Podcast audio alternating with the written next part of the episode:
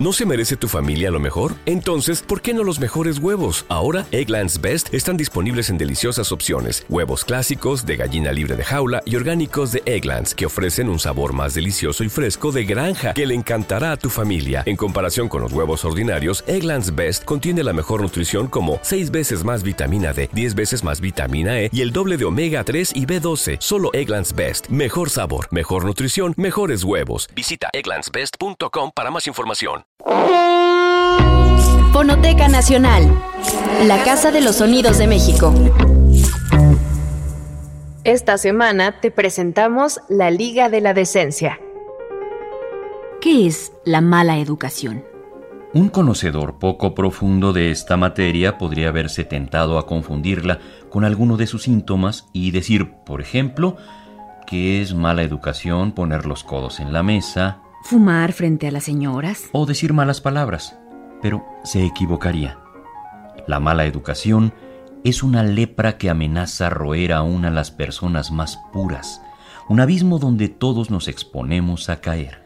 El único guardián contra tan señalado peligro es un librito de apenas 500 páginas, escrito por uno de los principales benefactores del género humano, Manuel Antonio Carreño.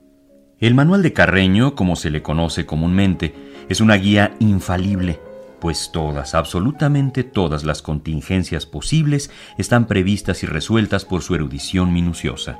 Quien lo estudia con asiduidad y no escatima fatigas para poner en práctica sus preceptos, acaba por izarse desde el magma de la mala educación para convertirse por fin en una persona presentable en sociedad.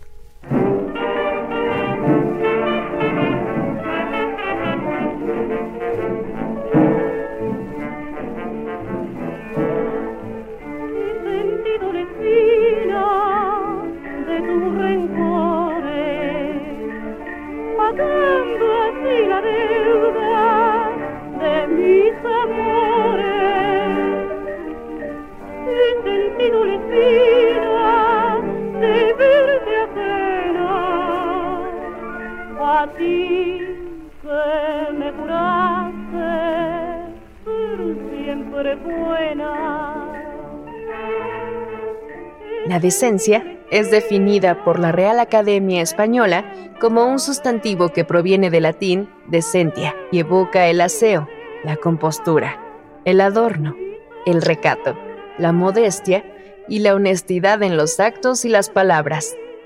Son las élites de cada sociedad las que determinan lo permitido y lo prohibido, en una constante búsqueda por censurar la naturaleza animal e instintiva de una persona. Así, la decencia no es una convicción individual, sino una convención social de corte elitista. La cultura occidental se ha regido por los principios de vigilar y castigar aquellas acciones que transgreden la integridad de sus buenas costumbres. En México, esta tarea de promoción e imposición de la decencia y las buenas costumbres se institucionalizó durante la segunda década del siglo XX y tuvo su mayor auge en los años 40 y 50. Los antecedentes de las organizaciones sociales a favor del decoro, respaldadas por el Estado y la Iglesia, se encuentran en el régimen de Porfirio Díaz, quien en aras de alcanzar la modernidad promovió eventos sociales, con un arraigado sentido aristocrático, como una manera de domesticar a las élites. La urbanidad y la etiqueta, prescritas por Carreño, son pues un sistema de señales cuyo principal propósito es subrayar las jerarquías. El hombre bien educado sabe en todo momento quiénes de los que lo rodean son sus superiores y quiénes sus inferiores, y cada uno de sus gestos es una exquisita manera de recalcarlo. El desconocimiento del código ubica de inmediato al infractor entre las filas de la gente ordinaria, mientras la virtuosa aplicación de todos sus detalles permite ser reconocido como persona fina. ¿Quién podría sufrir sin inmutarse la mortificación de no saber cómo conducirse en un banquete? Por desgracia, en la sociedad porfiriana abundaban quienes no sabían hacerlo. Si don Porfirio jamás perdió su pésima ortografía, sus seguidores no olvidarían la mancha indeleble de no ser europeos, y la clase media jamás dejaría de imitarlos. En todo el arte y la cultura de la época se descubre el afán de maquillar los rasgos mexicanos bajo el barniz de refinamiento importado de las metrópolis. A su modesta escala, Carreño proscribe el consumo de tortillas y tacos, pues es un rasgo imperdonable de mala educación tomar la comida con las manos. Esta voluntad de ocultar a toda costa un origen sentido como provinciano es el responsable del fabuloso éxito del Manual de Carreño, que a fines de siglo fue leído exhaustivamente en toda América Latina y España por legiones de seres que se sentían ordinarios, pero tenían la esperanza de llegar a ser cosmopolitas.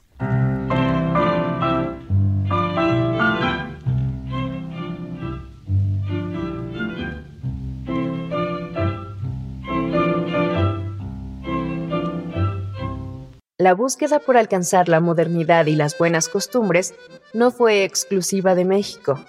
El famoso Manual de Urbanidad y Buenas Maneras fue creado por el venezolano Manuel Antonio Carreño y publicado por entregas en 1853.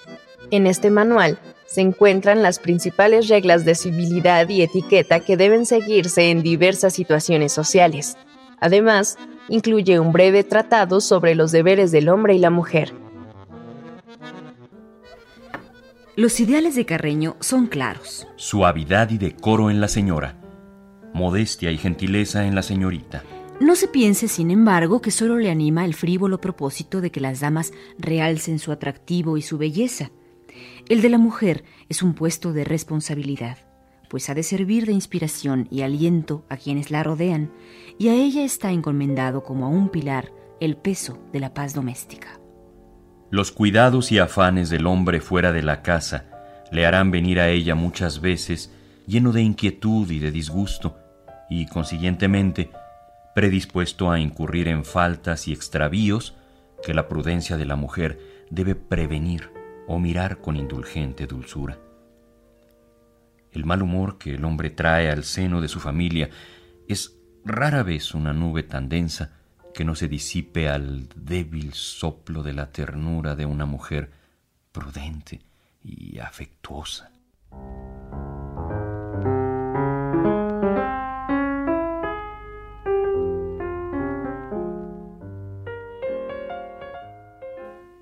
A su vez, un caballero no debe escatimar ningún esfuerzo para halagar y rodear de atenciones a este ser delicado Toda su actuación es un constante desvivirse por ella. Le cede el asiento, aunque teniendo cuidado de que ella no vaya a tomarlo antes de que todo calor impertinente se haya disipado. Le impide tomarse cualquier trabajo, como abrir una ventana o levantar un bulto. Y, en suma, le otorga una protección respetuosa y ferviente, sin perder jamás de vista los límites que la urbanidad le señala. Nunca ni remotamente debe poner en entredicho su honor. Es un acto tosco e incivil tocar los vestidos o el cuerpo de aquellos a quienes se dirige la palabra. La mujer que tocase a un hombre no solo cometería una falta de civilidad, sino que aparecería inmodesta y desenvuelta. Pero sería mucho más grave y más grosera la falta en que incurriera el hombre que se permitiese tocar a una mujer. El grado de pudibundez no conocía límites. No está admitido el nombrar en sociedad los diferentes miembros o lugares del cuerpo, con excepción de aquellos que nunca están cubiertos. Podemos, no obstante, nombrar los pies, aunque de ninguna manera una parte de ellos, como los talones, los dedos, las uñas, etc.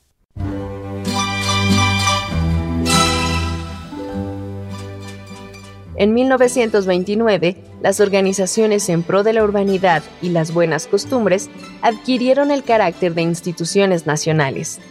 Quizá la más influyente de la época fue la Acción Católica AC, creada e impulsada desde Roma en 1923 y que a su vez promovía una red de asociaciones conservadoras que concentraban sus esfuerzos en la moralización de la sociedad. Entre los grupos descendientes de esta AC podemos mencionar a tres, la Legión Mexicana de la Decencia, la Unión de Padres de Familia y la Liga de la Decencia. Abel Vicencio Tobar Además de ser presidente nacional del Partido Acción Nacional, fue presidente de la Asociación Católica de la Juventud Mexicana de 1955 a 1958. Escuchemos un fragmento de una entrevista en la que da su opinión sobre el cine y las artes. Este audio forma parte de la serie Gente Importante transmitida por la XCW. Usted como cualquier ser humano, como yo, como el señor, como cualquier persona, debe de tener aficiones artísticas, debe de tener gente que admire en el plano artístico. Estoy de acuerdo que usted se preocupa por cosas demasiado trascendentes, pero nos gustaría saber si Abel Vicencio Tobar tiene algún artista preferido. ¿De cine? Ninguno. ¿Por qué, oiga? Pues porque el cine actual me parece de poca calidad. ¿Y de televisión o de disco o de radio? No sé, algún artista que a usted le haga sentir cosas. Me parece que, uno de los cantores eh, que llegan más eh, a lo profundo de la, mm, de la vida familiar eh, en todas sus manifestaciones es Alberto Cortés, por ejemplo. Me parece que no incide en las cuestiones ramplonas de hacer cantar a un hombre de 50 o 70 o de 80 años por su novia. Alberto Cortés ha hablado y ha cantado para su esposa, para sus hijos, para la familia me parece que es un hombre serio, que tiene una inspiración muy importante, que tiene un mensaje además eh, muy agradable. ¿Algún actor o actriz? Pues hay muchas actrices muy guapas, pero con poco seso. Pero no hay ninguna que le llame la atención por su manera de actuar. No, son muy malas la mayor parte de ellas. ¿Y actores? No pienso ahorita en ninguno, no, no. He tenido oportunidad de de saturarme pues de arte para poder contestarle a usted con, con pues con conocimiento pleno de la causa. Señor, ¿hay algún pintor que a usted le guste? Pues fíjese que me gustan los pintores eh, eh, de otras épocas muy interesantes, los que expresan costumbres del pueblo, por ejemplo, Murillo, me parece maravilloso, en tanto que a través de sus cuadros conocemos la España de entonces y la España más eh, valiosa de entonces, su folclore, su pueblo.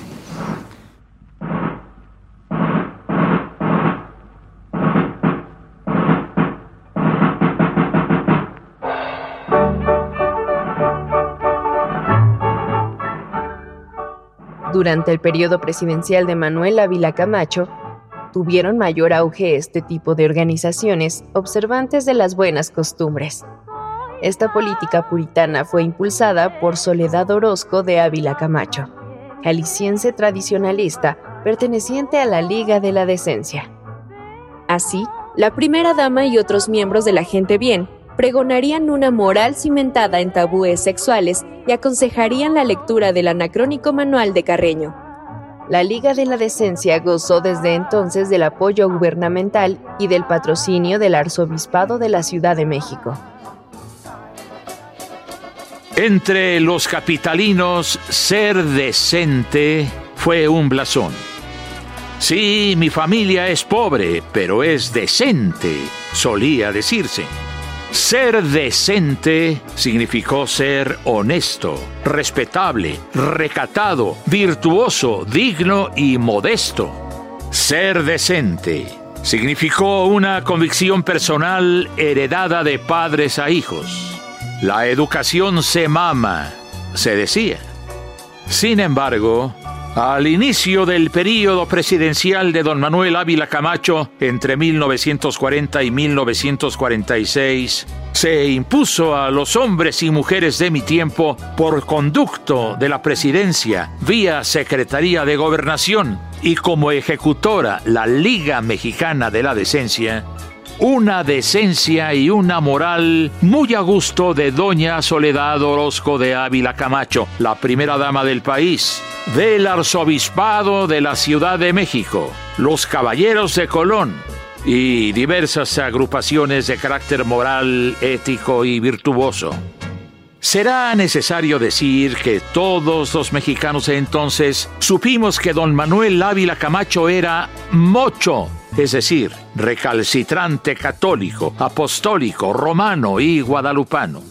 Nunca negó su calidad de fiel practicante, amén de que su esposa, doña Soledad, pertenecía a la Liga Mexicana de la Decencia, un grupo de relevante santidad.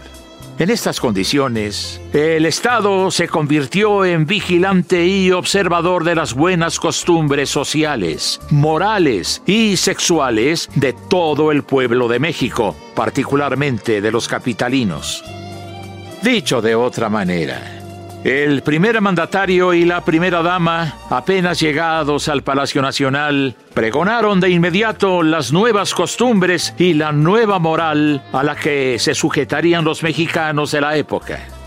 Desde entonces, la Ciudad de México y sus habitantes sufrimos y padecimos las embestidas de medidas puritanas, supuestamente moralizantes, que pretendían la perfección mental de todos. Nos pretendieron reeducar en cuanto a nuestra forma de ser, de actuar, de ver, de oír y de sentir.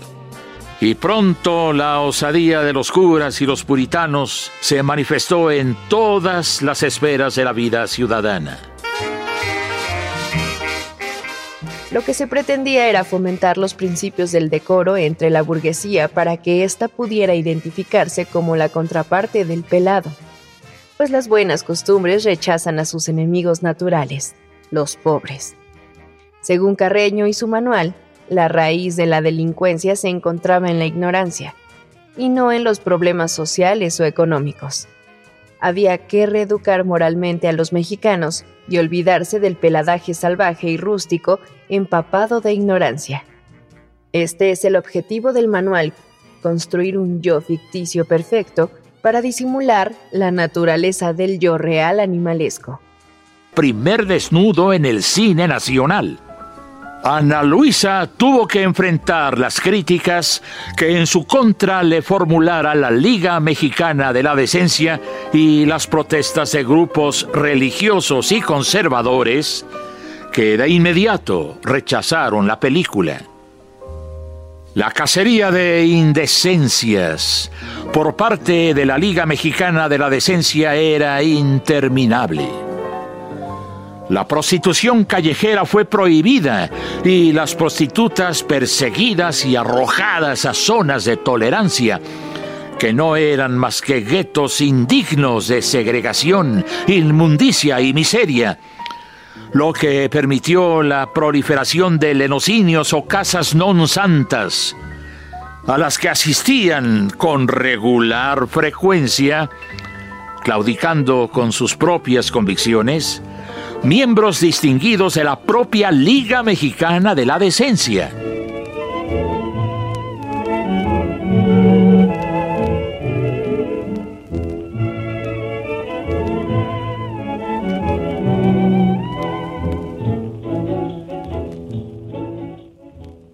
El historial de censura por parte de la Liga de la Decencia está compuesto por relatos que evocan a la sexualidad, obras de Agustín Lara, Javier Ruiz Reda y Edmundo Domínguez, que a decir de las buenas conciencias, invitaban al ménage à trois y tenían intenciones contrarias a la moral cristiana.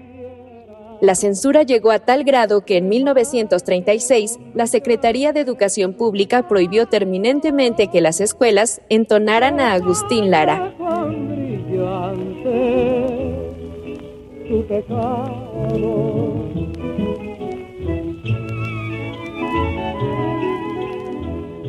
De Javier Ruiz Rueda escucharemos Dulce Aventura, interpretado por Luis G. Roldán.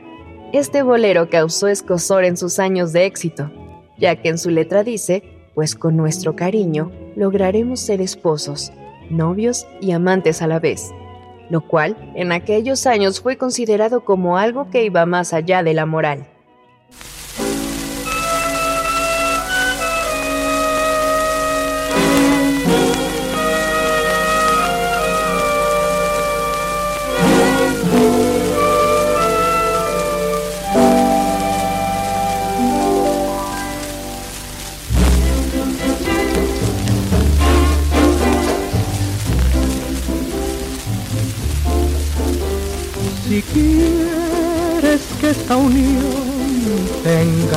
Ternura.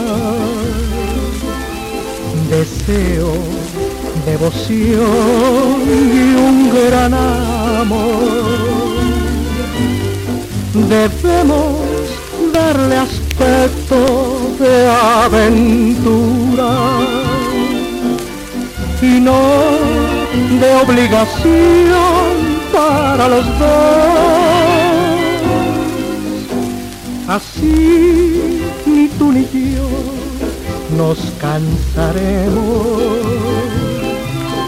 y a cambio de un placer tendremos tres.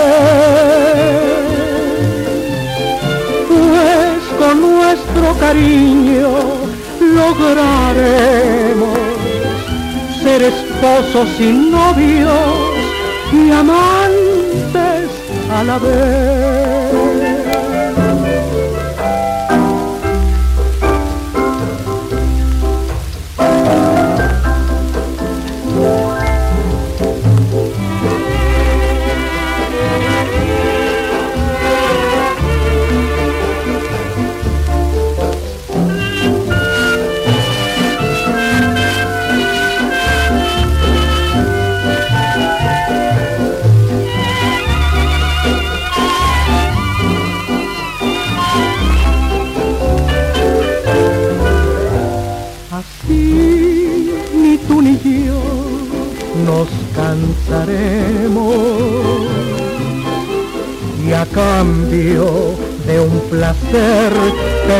Tendremos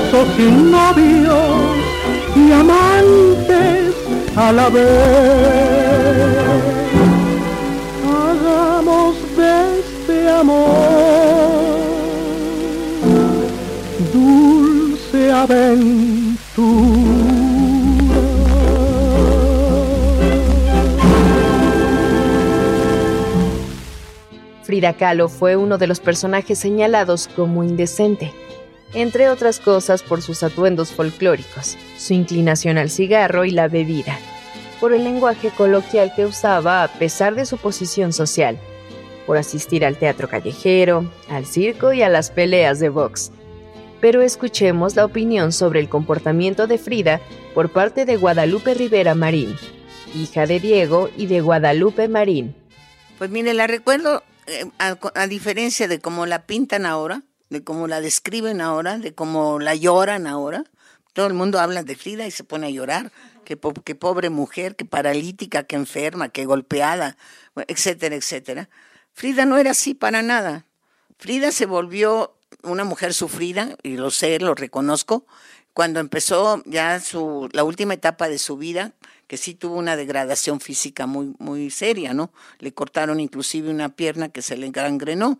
Pero hasta dos años antes de, la gravedad, que, de, la época de ya de su gravedad definitiva, eh, Frida era de lo más alegre que puede haber, porque le encantaba cantar y Concha Michel estaba siempre en casa de Frida, estaba Chabela Vargas, estaba, estaba Isabel, Isabel Villaseñor, que era otra, otra joven casada con el Corso, eh, el pintor que le llamamos el Corso, eh, que también Isabel también tocaba la guitarra, y, era siempre eh, una pequeña fiestecita en casa de Frida, valga la redundancia, pequeña fiestecita, pero siempre era un ambiente de fiesta en la casa de Coyoacán, porque siempre o llegaba una de las amigas con las guitarras, o Frida les pedía que vinieran y que trajeran la guitarra, o, cada mes teníamos la celebración del día más importante del mes, entonces se llenaba la casa también de niños, porque si eran las posadas venían los niños, los vecinos,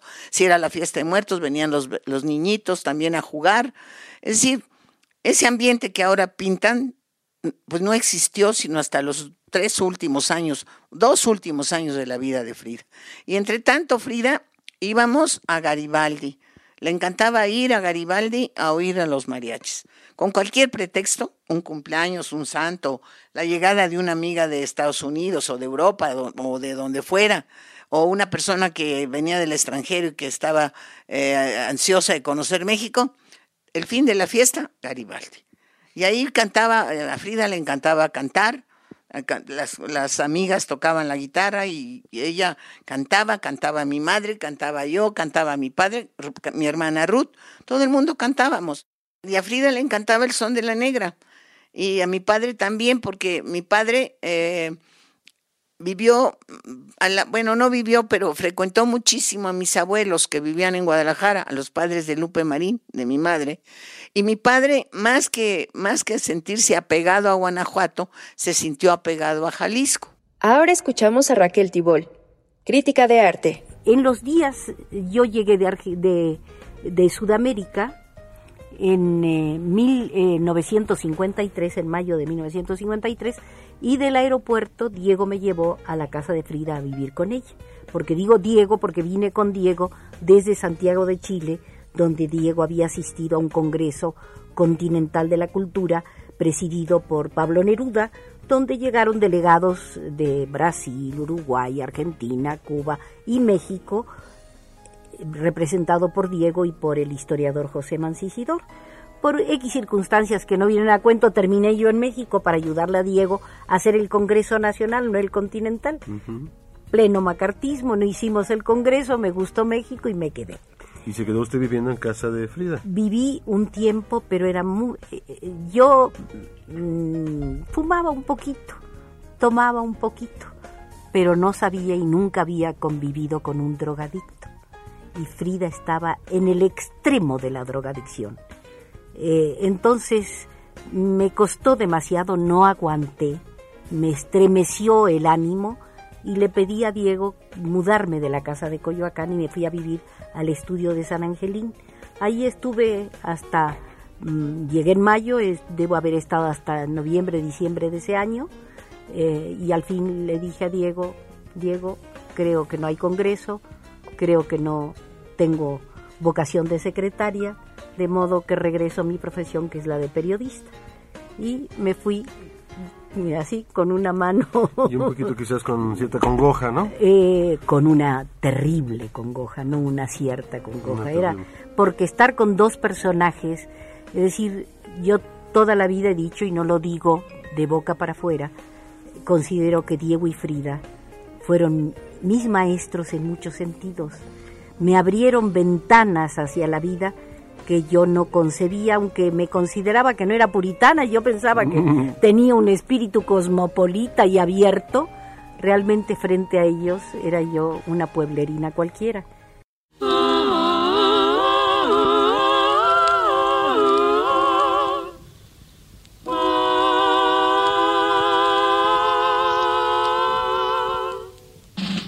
También Francisco Gabilondo Soler fue señalado por la Liga de la Decencia.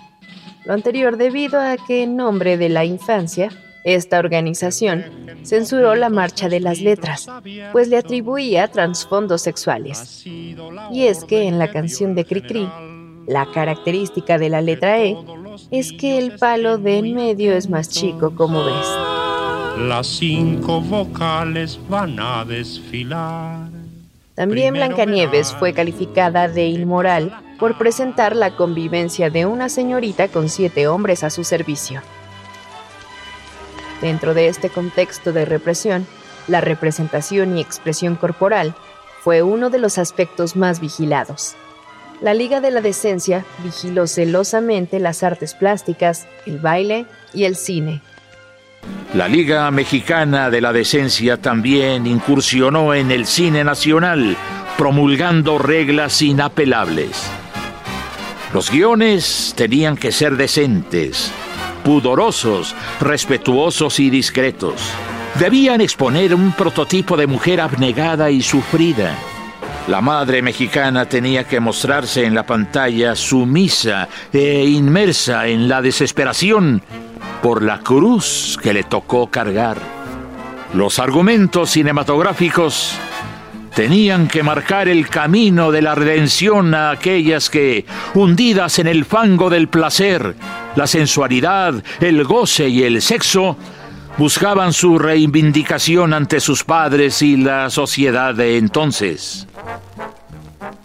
Prohibió terminantemente la inclusión, en las películas filmadas en los estudios nacionales de escenas eróticas y desnudos femeninos o masculinos. Y según el criterio de la Liga Mexicana de la Decencia, las películas a exhibirse en los cines capitalinos empezaron a ser clasificadas. Era menester consultar esta clasificación en las entradas de las iglesias, y la feligresía tenía la obligación de cerciorarse de la clasificación de las películas que deseaba ver. Así, de ninguna manera un niño podía entrar a la sala cinematográfica con sus padres a ver una película no clasificada para menores. De esas que hoy ven con profunda emoción las monjas y los mojigatos.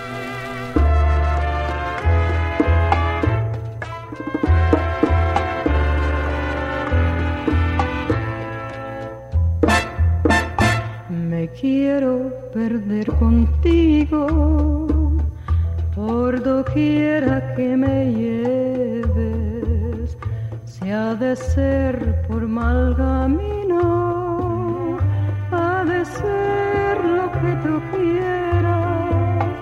Para mí ya no hay sorpresas ni secretos que tú encierres. El mambo, uno de los bailes más populares de esta época, también fue estigmatizado como un baile con movimientos enteramente deshonestos. Además de que las bailarinas llevaban vestidos impúdicos, sin mangas y escotados. Cuando apareció Yolanda Montes Tongolele, la Liga de la Decencia la satanizó porque mostraba el ombligo, movía las caderas eróticamente y derramaba sensualidad. Escuchemos lo que la rumbera le comentó a Héctor Madera Ferrón en una entrevista realizada en 1984 para Anecdotario W. Sin embargo, la gente, quizá la Liga de la Decencia, algunas congregaciones religiosas sobre todo, censuraron su trabajo en un principio. Por la misma popularidad que, me daba eso de, de, las exóticas. Entonces era un furor. En México no, no había un show que no tenía exóticas. Eh, era avalancha de, de, exóticas por donde quiera. Llegaron una vez en Tivoli a presentar 10 exóticas a la vez. Entonces, eh, en ese tiempo, pues anunciaban los shows. Si yo tenía un baile ritual caníbal, anunciaban Tongolele en su ritual caníbal. Y, y entonces en el le anunciaron, tenemos 10 exóticas y no sé cómo se llamó el show. Entonces Chato Guerra del Polis dijo, aquí tenemos uno que vale por 10. Y, siempre fue esa competencia así de... Bueno, lo importante es que tuvo muchísimos más admiradores y seguidores que gente que censurara su trabajo. Esto es definitivo. Y la prueba es... siempre estaba conmigo. Por vivir en quinto patio uno de los casos más sonados y escandalosos de censura protagonizado por la Liga de la Decencia es el de la Diana Cazadora. En 1942, Juan Fernando Laguibel terminó la escultura concebida y diseñada por el arquitecto Vicente Mendiola. La obra había sido encargada por el presidente Manuel Ávila Camacho con el fin de adornar la ciudad con un símbolo de feminidad mexicana. Elvia Martínez de Díaz Serrano elegida como modelo.